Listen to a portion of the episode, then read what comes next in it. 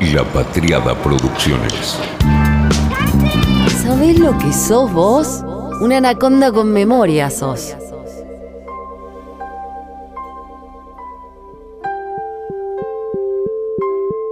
La cápsula del tiempo. Dejar enterrado algo y que el futuro lo encuentre. ¿Quién nos fantaseó con eso?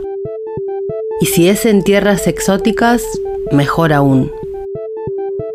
Enterrar algo, esconder algo en algún lugar y ver qué pasa cuando otro lo encuentre.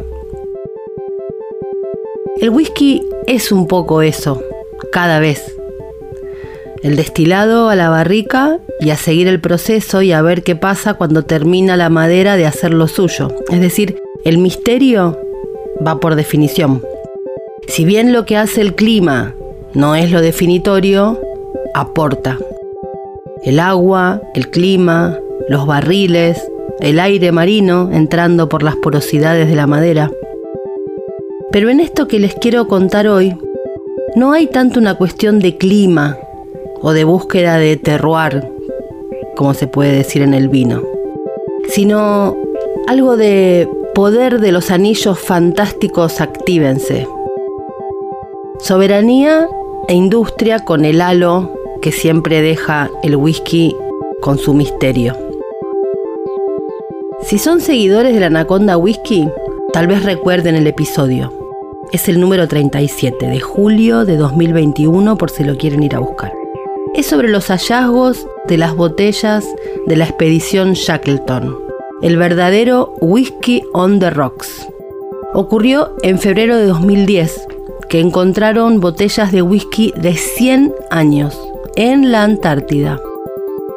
Un grupo de restauradores del equipo del Fondo de la Herencia Antártica de Nueva Zelanda encontraron cinco cajas de whisky que había pasado 100 años on the rocks, literalmente.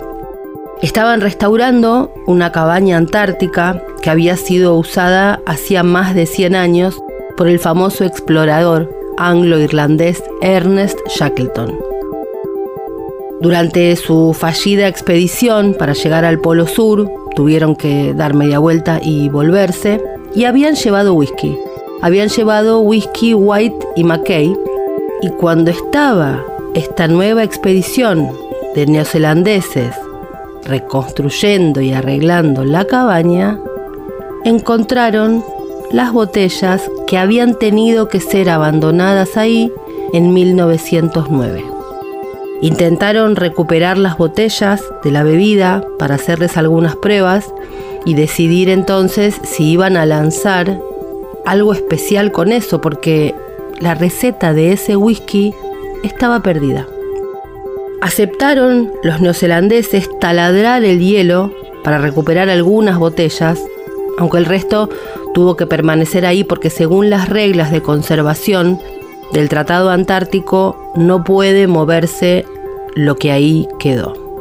Richard Patterson, un nombre enorme en la industria del whisky y especialista de mezclas de White y McKay, que había sido la que había proporcionado este whisky McKinley a la expedición Shackleton, describió el descubrimiento como un regalo del cielo para los amantes del whisky. El whisky voló a Escocia, pero era tan costoso que no lo hizo en un avión comercial, sino que trasladaron tres botellas en un jet privado. Escocia recibió ese whisky de 100 años y lo primero que vieron es que era color dorado claro. Eso quería decir que no se había contaminado.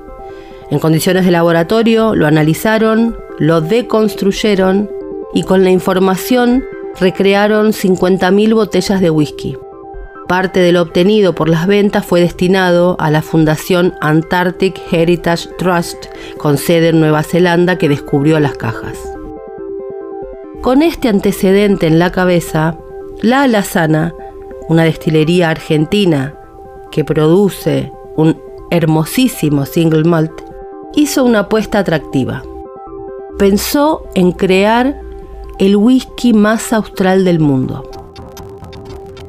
Hicieron un convenio de cooperación con el Comando Conjunto Antártico y trasladaron al continente antártico dos barricas de whisky, con cinco años de añejamiento en la destilería, para que completara su maduración en la base Marambio de Argentina. En la latitud 64 grados sur, la alazana se convierte en la primera destilería en añejar whisky en el continente antártico y será así el whisky más austral del mundo. Es un hecho histórico, en el que el destilado está sometido a la influencia de los elementos de un clima extremo y marítimo, característicos de la isla Marambio. Solo el tiempo dirá cómo se expresará este single malt y qué notas características le aportará su estadía en este continente remoto en el que nunca antes se maduró whisky en barricas. Deseamos dar nuestro sincero agradecimiento al Ministerio de Defensa, al Comando Conjunto Antártico y a las Fuerzas Armadas por comprender el espíritu innovador de nuestra empresa y brindar el apoyo logístico y operativo para realizar este enorme desafío. Así contaba oficialmente la alazana de qué se trataba esta expedición. Es bastante emocionante ver las fotos, las dos barricas que dicen la alazana, pero lo que impacta es que lleva tallado base marambio. La Argentina tiene para los argentinos algo muy especial. La idea de la patria lejos, la soberanía y por supuesto Malvinas. El frío, el aislamiento. Bajar del Hércules, pisar la base, saberse tan lejos y en un lugar tan especial genera algo único. Doy fe. A eso sumarle el esfuerzo inmenso que han hecho las fuerzas y muchas políticas de Estado para modificar la relación de las Fuerzas Armadas con la sociedad después de lo que la Argentina vivió. Por eso nos pareció la excusa perfecta y la más hermosa para hablar justamente con los protagonistas, pero no desde el lado de la destilería como solemos hacer en Anaconda, sino de las Fuerzas Armadas. Edgar Calandín es el general a cargo del Comando Antártico de la Argentina y a él fuimos a buscar. Estamos en una gestión donde el centro de gravedad está puesto en revalorizar lo antártico y darle mayor visibilidad a las actividades que se realizan allí vinculándolas con el ejercicio soberano que significa nuestra presencia en el continente y que forma parte de nuestra política nacional antártica. En este contexto nos pareció apropiado desarrollar acciones concretas de emprendedores nacionales, tanto públicos como privados. El Comando Conjunto en, este orden viene desarrollando tareas de investigación tecnológica que permiten incrementar las capacidades logísticas utilizando modelos innovadores y permitiendo la participación de instituciones. La Lazana desde el primer momento intenta mostrar cómo Argentina tiene todo para producir whiskies excelentes. El acuerdo con el CONICET para producir levadura propia con características especiales, la cebada propia, lo que ellos llaman el proceso del campo a la botella, de lo que están orgullosos de ser pioneros en el cultivo de cebada exclusiva para whisky. Y ahora esta experiencia con la Antártida. Años pasados se encontró una botella de whisky de la expedición de Shackleton, que es una expedición que ha sido muy difundida. Entonces, en el norte de la península y en el contexto del turismo internacional, lo anglosajón predomina. Entonces, nosotros estamos también tratando de cambiar ese eje e imponer nuestras propias culturas bueno, y en ese caso el whisky ese se fue considerado como una reliquia que no había perdido sus características principales, destacando la importancia de la conservación en el, en el ambiente geográfico particular antártico que es de extremo frío.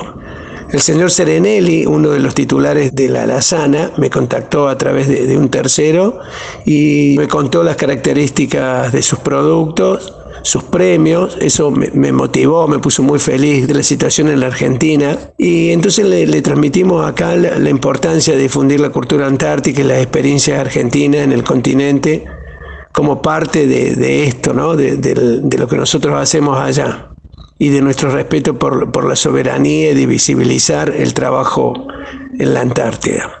Haciendo hincapié en los cuidados y compromisos adoptados como parte del sistema del Tratado Antártico y la importancia fundamental del cuidado del medio ambiente que hacemos en el continente con la ejecución de nuestras tareas. Fue bien recibido por él, charlamos, intercambiamos nuestras pasiones, estudiamos la situación y con, con regocijo planificamos la tarea a desarrollar, que por demás era muy sencilla, y bueno, y le pedimos el, que el whisky añejar tuviera un simbolismo antártico en la etiqueta y concordamos en denominar a, a la bebida la alazana Isla Marambio. Se trata sin dudas de un hecho histórico. Como le decía, la, la, tarea fue muy sencilla. El transporte hacia la Antártida en uno de los Hércules se realizó según lo estipulado por el INB de Argentina en ocho barriles de acero inoxidable de 50 litros cada uno, los cuales llegado a la Antártida se traspasaron con una manguera especial a dos barricas de roble americano ya añejado con anterioridad, cinco años, comentó Néstor, y se instalaron en la terminal de pasajeros, que es uno de los edificios de la base antártica conjunta Marambio, que permanecen con muy baja temperatura, aproximadamente una temperatura media de menos 10 grados, ocasionando que de esta manera que el líquido que se encuentra con una graduación de más 56 de alcohol no tenga demasiado evaporación durante su añejamiento. Yo esto lo repito que me, que me dijo el señor Serenelli, no, no soy un especialista, no está de más decirlo. Bueno, y la idea es supervisar el progreso dentro de los 12 meses y obtener un producto a los 24 meses. Eh, bueno, y también me, me, parece pertinente señalar que, que el whisky que llevamos ya estaba procesado y añejado por 5 años en, en, barricas dentro de la bodega de propiedad de la Lazana.